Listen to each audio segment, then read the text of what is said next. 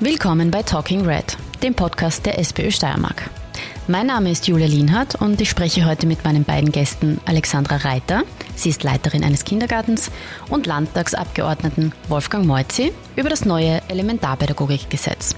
Alexandra und Wolfgang diskutieren darüber, welche Auswirkungen dieses Gesetz auf Pädagogen und Pädagoginnen, auf Gemeinden und auch auf Familien hat. Viel Spaß mit dieser Folge.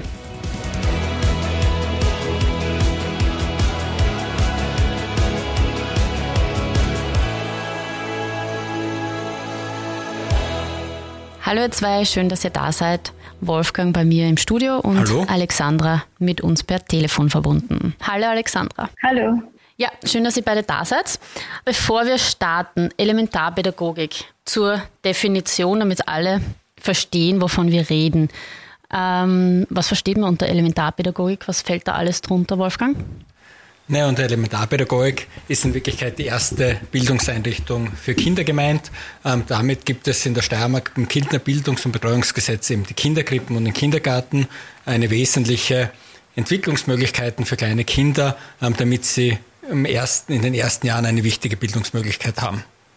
Okay.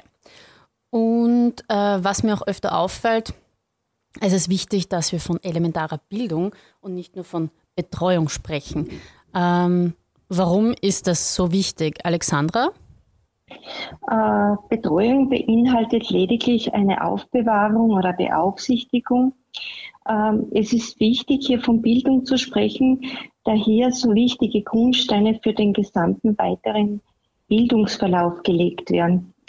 Äh, dies passiert durch gezielte Bildungsarbeit, was ganz, ganz wichtig ist in diesem Alter, ist einfach, dass man festhaltet, das Spiel ist die wichtigste Lernform. Noch was möchte ich dazu sagen, und nur wenn in diesem Alter schon von Bildung gesprochen wird, dann kann es eine Chancengleichheit für Kinder geben. Und das ist eigentlich ein Grundsatz unserer Bewegung. Alles gesagt. Ja, äh, warum sitze ich mit euch beiden hier? Das hat einen bestimmten Grund. Ihr beschäftigt euch gemeinsam schon länger mit dem Thema. Ähm, so viel ich weiß, bist du, Alexandra, auf den Wolfgang zugegangen vor circa eineinhalb Jahren ähm, mit einigen Anliegen. Und daraus hat sich dann ein längeres Projekt ergeben. Ähm, Alexandra, magst du mal erklären, wie das Ganze vor sich gegangen ist? Ja, das war einfach so, dass einfach die Arbeitsbedingungen in der Elementarpädagogik immer schwieriger wurde und auch ich, obwohl ich schon Jahre, Jahrzehnte lang darin tätig bin, sehr unzufrieden wurde. Der ausschlaggebende Punkt war für mich wirklich ein No-Go, dass Kinderbetreuerinnen, die haben eine sechsmonatige Ausbildung mit fünf Jahren Berufserfahrung und drei Wochen Kurs eine Gruppe übernehmen durften.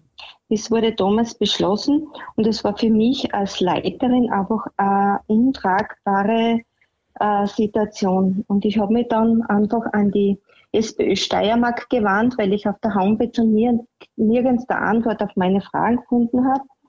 Und wir haben uns dann zusammengearbeitet. Wir haben gemeinsam das Positionspapier der SPÖ verfasst. Wir haben eine gemeinsame Podiumsdiskussion zu diesem Thema gemacht und seitdem verbindet uns eigentlich ein gutes Miteinander. Wer war da alles beteiligt? Wer hat da alles mitgearbeitet? Ja, das, was die Alexandra sagt, stimmt ähm, äh, leider, dass man damals auf der Homepage der SPÖ eigentlich nichts gefunden hat.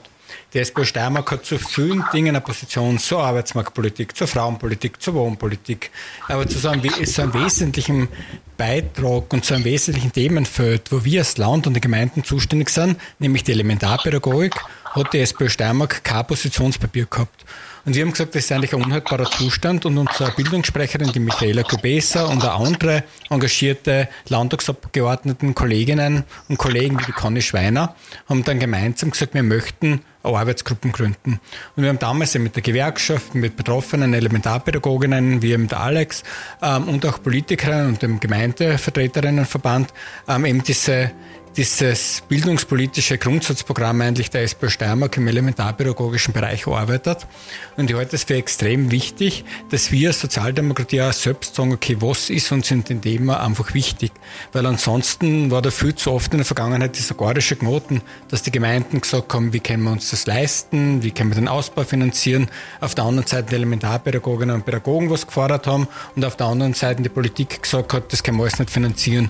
Und so haben wir jetzt, ich, einen ersten wichtigen Punkt einfach gelandet, ähm, wie was wir eigentlich ähm, verbessern möchten. Und mit dem sind wir dann auch in Verhandlungen mit der ÖVP gegangen.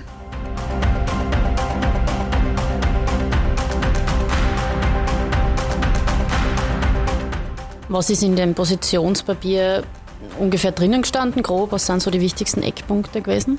Ich glaube, viel von dem, was wir jetzt auch beschlossen haben, zwar der erste Schritt jetzt, also eben, dass das, was glaube ich Elementarpädagogen extrem wichtig war, ist, dass man einfach kleinere Gruppengrößen braucht. Ähm, das wird die Alexandra dann ähm, ausführen. Ähm, soweit ich weiß, wird das seit 20, 30 Jahren immer wieder diskutiert.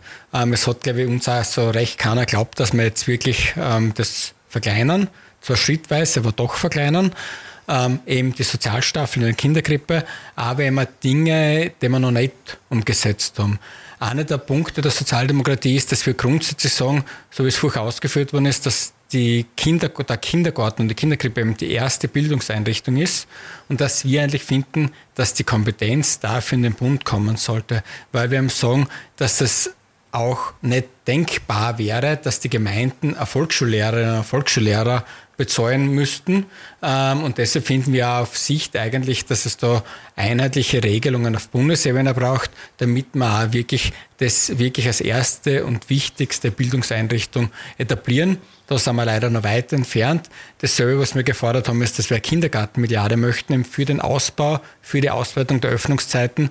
Da gibt es zwar diese Milliarde, aber nicht jedes Jahr, was die Gemeinden und die Länder bräuchten, sondern in fünf Jahren. Das heißt, das, das Positionspapier der SPÖ ist einmal ähm, sehr umfangreich und das, was jetzt beschlossen wurde, also das neue Elementarpädagogikgesetz, das enthält jetzt eben ganz konkret diese Sozialstaffel für Kinderkrippen und äh, die Reduzierung der Gruppengröße von 25 auf 20 Kinder.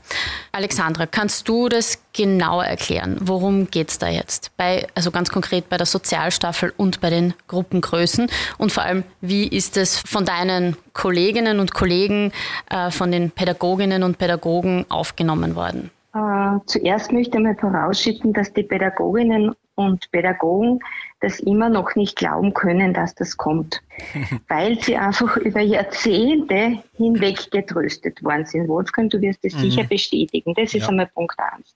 Äh, was diese Senkung der Kinderzahlen ist pro Gruppe. Da muss man jetzt aber schon noch ehrlich sein. Ich weiß, es ist immer Verhandlungskompromiss, was herauskommt. Es gibt ja immer noch die geringfügige Überschreitungsmöglichkeit mhm. ohne zusätzliches Personal. Das ist einfach ein Wermutstropfen, wo mir Kolleginnen gesagt haben, na, da wird sich eh trotzdem nichts ändern. Dann habe ich gesagt, wartet einmal, ihr müsst das ja auf die gesamte Laufzeit denken, fertig denken und man muss ja in die Situation des Erhalters setzen, dass das sicher nicht von heute auf morgen geht. Aber ich finde, es ist einfach der richtige und wirklich, da habe ich mich beim Wolfgang bedankt, ein Meilenstein, dass sie das jetzt so umgesetzt haben.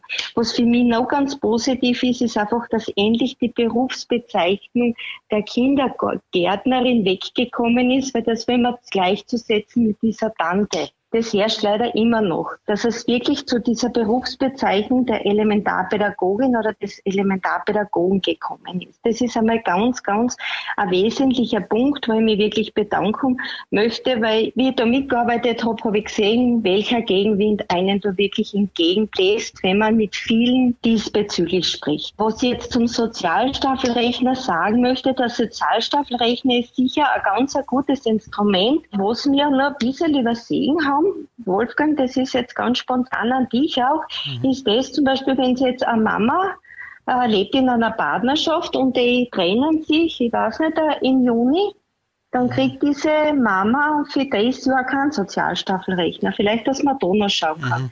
Und was für mich bei der Sozialstaffelrechner der nächste große Punkt ist, sind einfach die Träger, die Erhalter.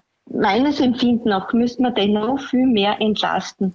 Weil es kann nicht sein, dass die Erhalter auf Kosten sitzen bleiben. Eine Gemeinde wird relativ viel dazu zahlen, dass den Kindern und dem Personal dort irgendwie gut geht. Aber wenn ich dann auf die privaten Träger denke, dann ist es wieder fürs Kind abhängig. Habe ich jetzt das Glück von einer Gemeinde, dass ich in einen Gemeindekindergarten oder Krippe gehe, oder gehe in einen privaten, der nicht gestützt wird von einer Gemeinde.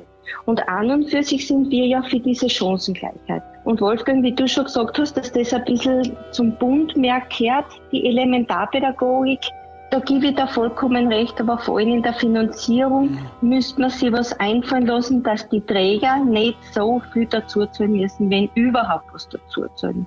Und was ich mich auch noch bedanken möchte, was du gerade vorhin gesagt hast, ist das, wenn jetzt die Elementarpädagogik eine Verankerung wirklich im Bildungsministerium finden würde, das wäre einfach dieser Meilenstein, weil dann wird auch die Gesellschaft die Elementarpädagogik als Bildungsinstitution ansehen.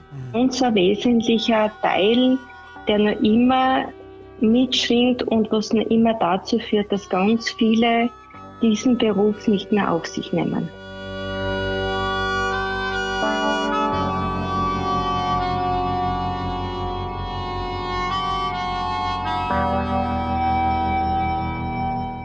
Das mit der Reduzierung der Gruppengrößen, das habe ich jetzt mit allen Elementarpädagoginnen, mit denen ich geredet habe, die haben auch alle gesagt, sie glauben das noch nicht.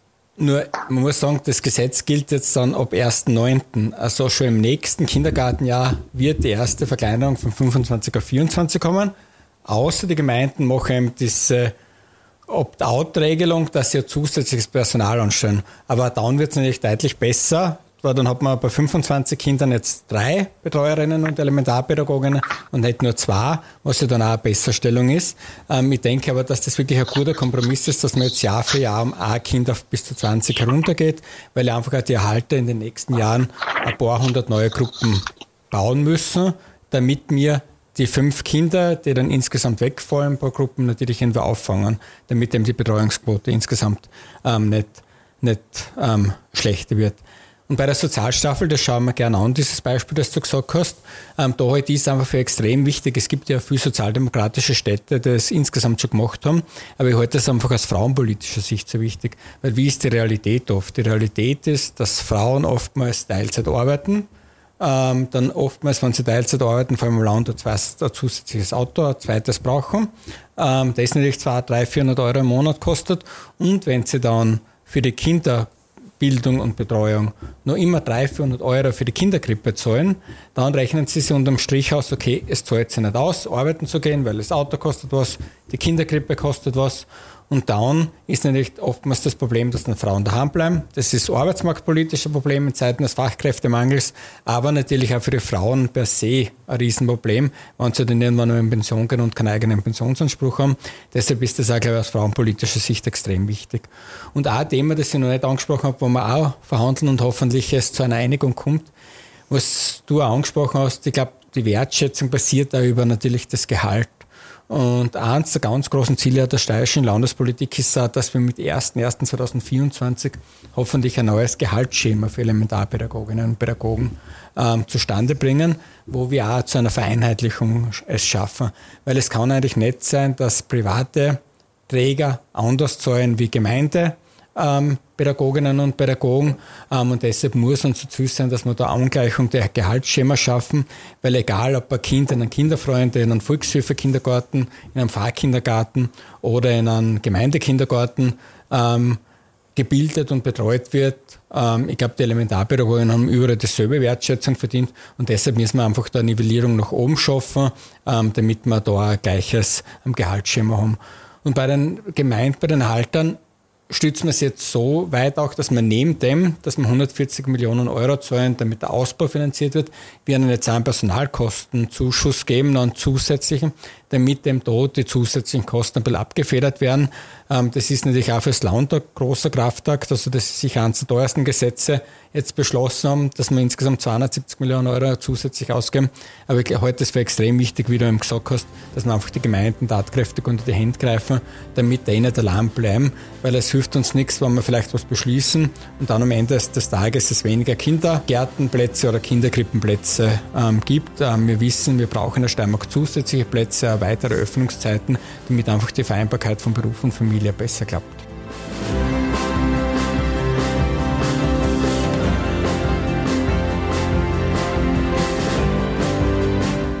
Jetzt hat es ja, ich glaube, es war während der Corona-Zeit auch von Seiten ein paar Gemeinden und auch von konservativer Seite diese Idee gegeben, dass man doch ähm, Frauen oder Familien dafür bezahlt, dass äh, jemand zu Hause bleibt bei den Kindern und man nicht diesen Betreuungsplatz seitens der Gemeinde bezahlen muss.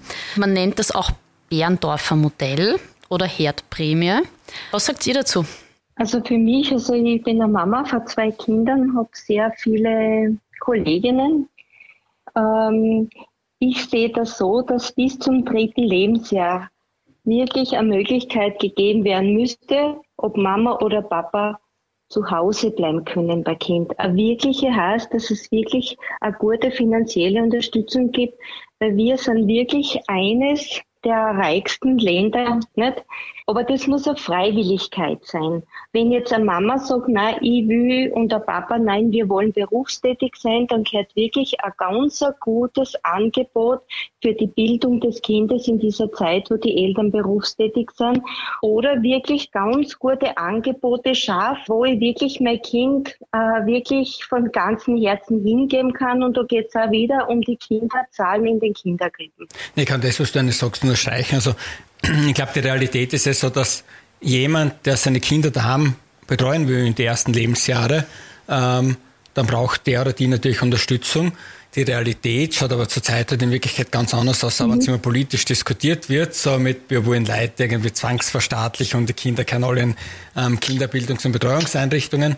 Die Realität ist ja leider so, dass es ja die Wahlfreiheit in die andere Richtung oft nicht gibt, dass viel zu oft Frauen und Männer nicht arbeiten gehen können oder nur Teilzeit arbeiten gehen kann, weil der Kindergarten neun Wochen in Schulferien offen hat, äh, zu hat, weil ähm, der Kindergarten um 12 oder 1 Uhr zusperrt oder weil es schlichtweg zu wenig ähm, Kinderkrippenplätze gibt. Ähm, und ich glaube, da müssen wir als Politik halt wirklich schauen, dass es eine wirkliche Wahlfreiheit gibt, in denen es wirklich genügend ganzjährige und ganzjährige Kinderbetreuungsplätze gibt, ähm, damit einfach ähm, diese wirkliche Wahlfreiheit sichergestellt wird. Das sehe ich zurzeit eben leider vor allem oft am Land ähm, noch nicht und ich glaube, das muss einfach unser Ziel sein, dass wir da den Ausbau vorantreiben. Ich glaube, das sollten wir uns ja nicht ähm, wahnsinnig machen lassen, wenn manche vielleicht von konservativer Seite wieder sagen, wir wollen den Eltern ihr Kind wegnehmen. Das wollen wir überhaupt nicht. Wir wollen, und nichts ist so wichtig wie funktionierende Familie, aber ich glaube, eine gute und frühkindliche Bildung über Kindergrippen und Kindergärten kann einfach dazu führen, dass sie noch mehr Eindrücke haben und noch mehr dazu lernen. Und deshalb glaube ich, brauchen wir das eine gegen das andere nicht ausspielen. Mhm. Ähm, warum hat das so große Auswirkungen auf die späteren Bildungschancen oder auch auf die soziale Mobilität? Also man muss wirklich sagen, äh, die frühkindliche Bildung ist einfach ein Meilenstein in der ganzen äh, Bildungsbiografie eines Menschen. So wie das Kind einfach diese Bildung erlebt, mit Freude erlebt, Herausforderungen mit Freude erlebt, so wird es später im Leben einfach bei Herausforderungen dazugehen. Das speichert sich im Gehirn ab. Äh, und man muss auch sagen, gerade in diesem diesen Zeitraum bis sechs Jahren ist einfach das Kind einfach wie, wie ein, ein, ein, ein Staubsauger, der einfach alles aufsaugt. Es wird ein Grundstein für die Sprache gelegt, für die sozial-emotionale Beziehung. Das heißt, später mal, ob in einem Team teamfähig bin, ob in einem Betrieb mal einfach äh, mich mit anderen Leuten auseinandersetzen kann. Und wenn man jetzt die Familienstrukturen teilweise anschaut, sind das teilweise Einzelkinder, die brauchen das ganz dringend, dass sie mit drei Jahren äh, elementare äh, Bildungseinrichtung besuchen. Aber nicht nur das, auch die Selbstständigkeit ist ein ganz wesentlicher Teil, der gerade in den äh, elementaren Bildungseinrichtungen gelegt wird. Und eine Gemeinschaft erleben, sich als Teil der Gemeinschaft fühlen auch im Hinblick auf Demokratiebildung. Denn wenn ich in meiner Gemeinschaft, in meiner Kindergartengruppe erlebe, wir entscheiden uns gemeinsam für was und wir stehen dazu, das ist eigentlich das, was wir teilweise in der Politik auch dringend brauchen würden.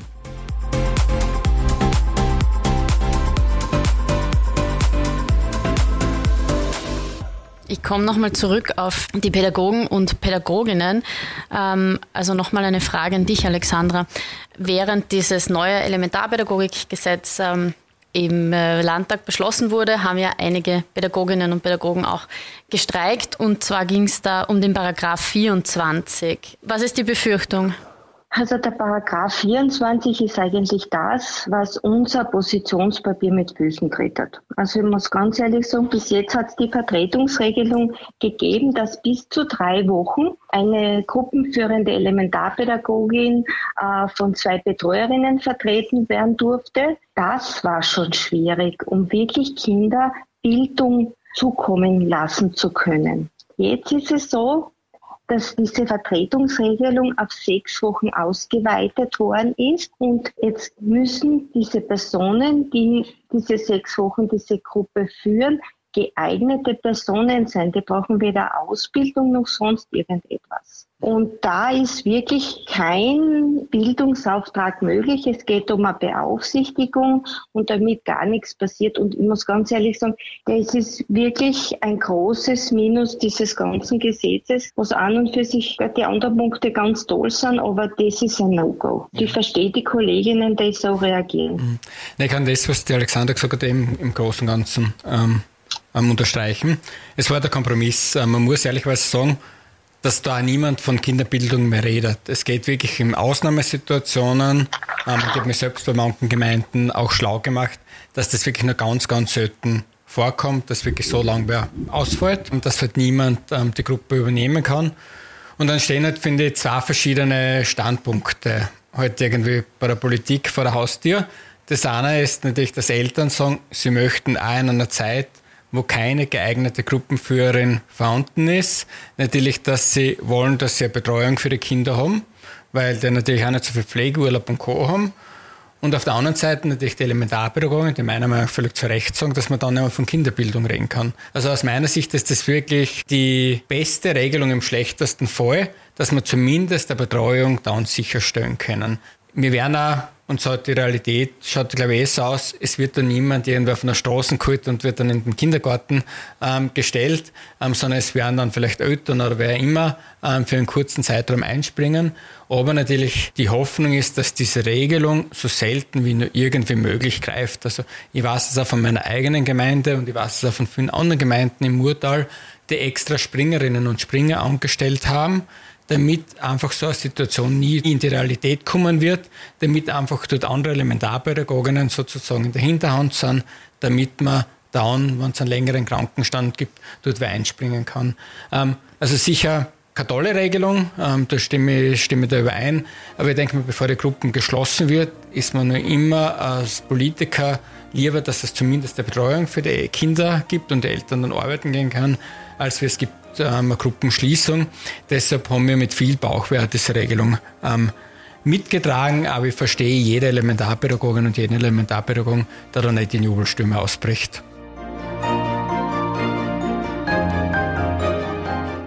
Alexandra, welche weiteren Verbesserungen wünschst du dir jetzt da für die elementare Bildung?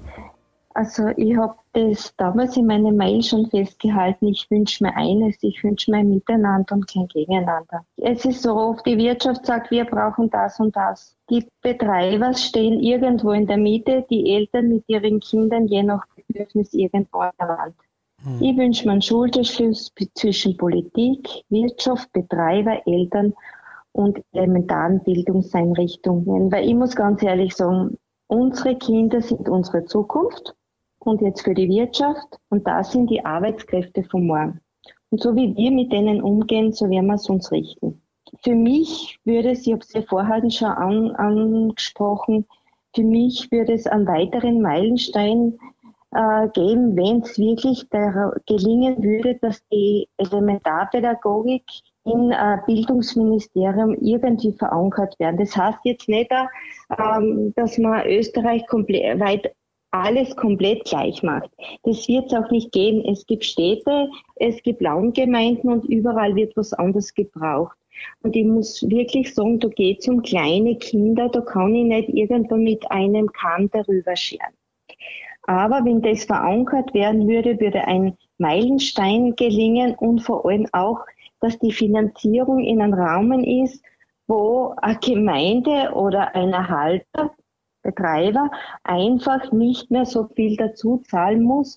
Denn eins ist ganz sicher, wenn die Erhalter genug Geld haben, dann werden sie Springer etc. anstehen und vor allem auch so das Geld bekommen, ohne dass es einen Förderaufwand gibt wo man ansuchen muss und das und das. Weil nur dann können wir auch die Chancengleichheit haben und wirklich die basenden Rahmenbedingungen im Sinne der frühkindlichen Bildung erreichen. Was mir auch noch ganz ein großes Anliegen ist, ist einfach diese Entbürokratisierung in unserem Beruf. Der findet nicht statt. Es sind nach wie vor so viele Dinge zu verschriftlichen, und uns fehlt einfach die Zeit für die Kinder. Jede Pädagogin, jeder Pädagoge, jede Kinderbetreuer oder Betreuerin, die in dem Beruf arbeitet, ist dorthin gegangen, weil sie gerne sich mit Kindern auseinandersetzt, Kinder in ihrer Entwicklung begleitet. Aber wenn ich dann so viel zum Schreiben habe, dieses Berichtwesen, und es wird nicht weniger, und es gibt bei uns, wenn ich bei meinem Kindergarten sprechen darf, ganz kurz, ich werde vom Land Steiermark äh, kontrolliert. Das ist aber das, die Pflicht dieser Damen. Das ist nichts gegen die Fachaufsicht an sich. Da geht es darum, dass man sich anschaut, welchen Aufsichtskatalog die zum Erfüllen haben. Dann wie kontrolliert wird der Essen ausgehen für die Hygieneaufsicht. Und jetzt hat sich auch noch der Bund angekündigt, dass er die 15a-Vereinbarung kontrolliert. Dass Kontrollen sein müssen, damit wirklich pädagogisch gearbeitet wird, das ist in Ordnung. Nur es muss immer in einer unterstützenden Art und Weise sein. Und da erlebe ich schon, wenn junge Kolleginnen hören, boah, das ist auch noch, boah, das ist auch noch, die kriegen es einfach mit der Angst zum Tun. Also ich arbeite jetzt über 30 Jahre in dem Bereich, ich mache mir da nicht mehr so viel draus, weil ich mit den Mitteln eingewachsen bin. Aber junge Kolleginnen haben es da einfach wirklich schwer und das kann es einfach nicht sein. Und vor allem, was noch meine Visionen sind, ist einfach das, dass dieses Positionspapier immer mehr umgesetzt wird. Einfach diese Gruppenreduktion, wo wir auch dann drin haben, pro 20 Kinder drei Personen. Und einfach, dass die, die Politik und die Gesellschaft wirklich den elementaren Bildungsbereich als Bildungsbereich ansieht.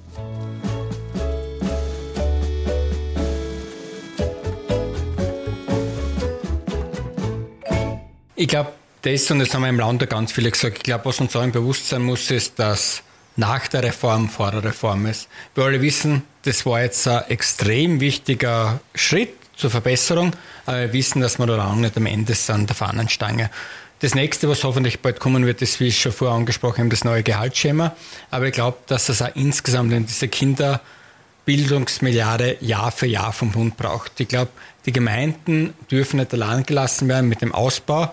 Meine Vision ist, dass einfach die schönsten Plätze in jedem Stadt und jeder Gemeinde einfach die Kinder haben, dass dort keine alten Kindergärten stehen, sondern wirklich das neueste, modernste Gebäude einfach immer die Kindergärten sind. Ich glaube, das haben Kinder einfach verdient, egal ob sie im Land wohnen oder in der Stadt, dass einfach die Kindergärten ähm, eine der schönsten Orte sind. Und langfristig ist meine Vision, und das geht auch nur mit einer Kindergartenmilliarde, dass wir es einfach schaffen, dass wir den Kindergarten und die Kinderkrippe insgesamt beitragsfrei machen. Mhm. Ich glaube, dass das einfach extrem wichtig ist, dass wir Eltern den Zugang ermöglichen, dass die Kinderbildung nichts kostet. Ähm, ich halte das für einen extrem essentiellen sozialdemokratischen Zugang, für den wir langfristig kämpfen werden. Da wird einfach, einfach jedes Kind, egal woher das kommt, egal welchen ökonomischen Background die Eltern haben, damit man einfach da mit gleichen Chancen ins Leben startet. Ich glaube, dafür werden wir gemeinsam kämpfen. Das ist jetzt schon einmal ein Riesenschritt gelungen mit der Sozialstaffel in der Kinderkrippe, aber ich glaube, die wird uns in den kommenden Jahren ähm, nicht fad werden. Und das, was die Alex angesprochen hat, auch mit diesen Dingen ähm, der Bürokratie, ähm, da wissen wir, dass das leider sehr, sehr viel ist. Ähm, da arbeitet als Land Steiermark an einer eigenen Datenbank, damit man einfach dort den Elementarpädagoginnen unter die Hände greifen können. Und auch für Eltern arbeiten wir gerade, dass man dann auf Knopfdruck sehen kann, gibt es überhaupt in der Region freie Kinderbildungs- und Betreuungsplätze, weil zurzeit muss man sich nach jedem Kindergarten durchrufen und so weiter. Und es soll dann Ende des Jahres hoffentlich alles automatisch gehen, damit man einfach auf Knopfdruck sieht, okay, wo gibt es freie ähm, Plätze, ähm, damit man einfach Eltern auch das Thema leichter machen, wenn sie ähm, auf Platzsuche sind, weil bis jetzt war das oftmals ein bisschen ein Labyrinth, hat man durchtelefonieren müssen.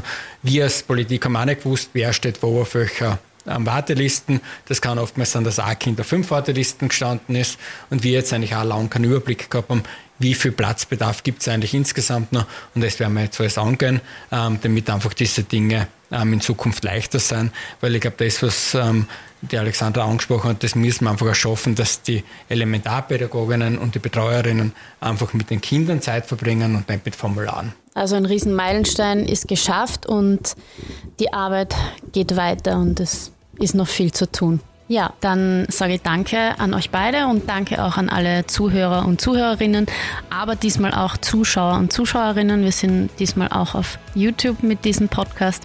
Wenn ihr Feedback habt oder Fragen rund um die elementare Bildung, dann könnt ihr uns gerne schreiben, entweder über unseren Instagram-Channel oder über Facebook SPÖ Steiermark. Und dann sage ich bis zum nächsten Mal bei Talking Red. Ciao.